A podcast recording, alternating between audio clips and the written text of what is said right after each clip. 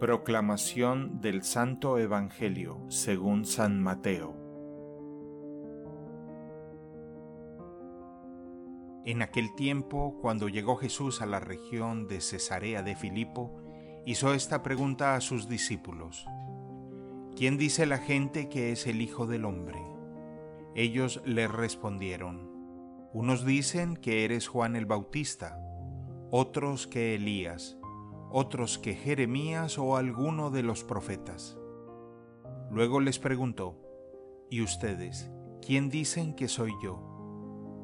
Simón Pedro tomó la palabra y le dijo, Tú eres el Mesías, el Hijo de Dios vivo.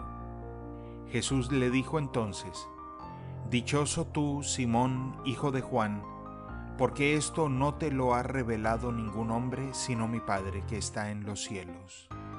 Y yo te digo a ti que tú eres Pedro, y sobre esta piedra edificaré mi iglesia. Los poderes del infierno no prevalecerán sobre ella. Yo te daré las llaves del reino de los cielos. Todo lo que ates en la tierra quedará atado en el cielo, y todo lo que desates en la tierra quedará desatado en el cielo y les ordenó a sus discípulos que no dijeran a nadie que él era el Mesías.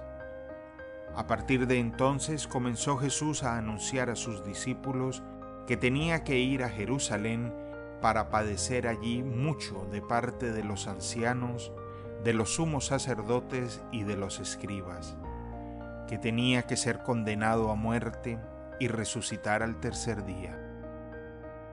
Pedro se lo llevó aparte y trató de disuadirlo diciéndole, No lo permita Dios, Señor, esto no te puede suceder a ti.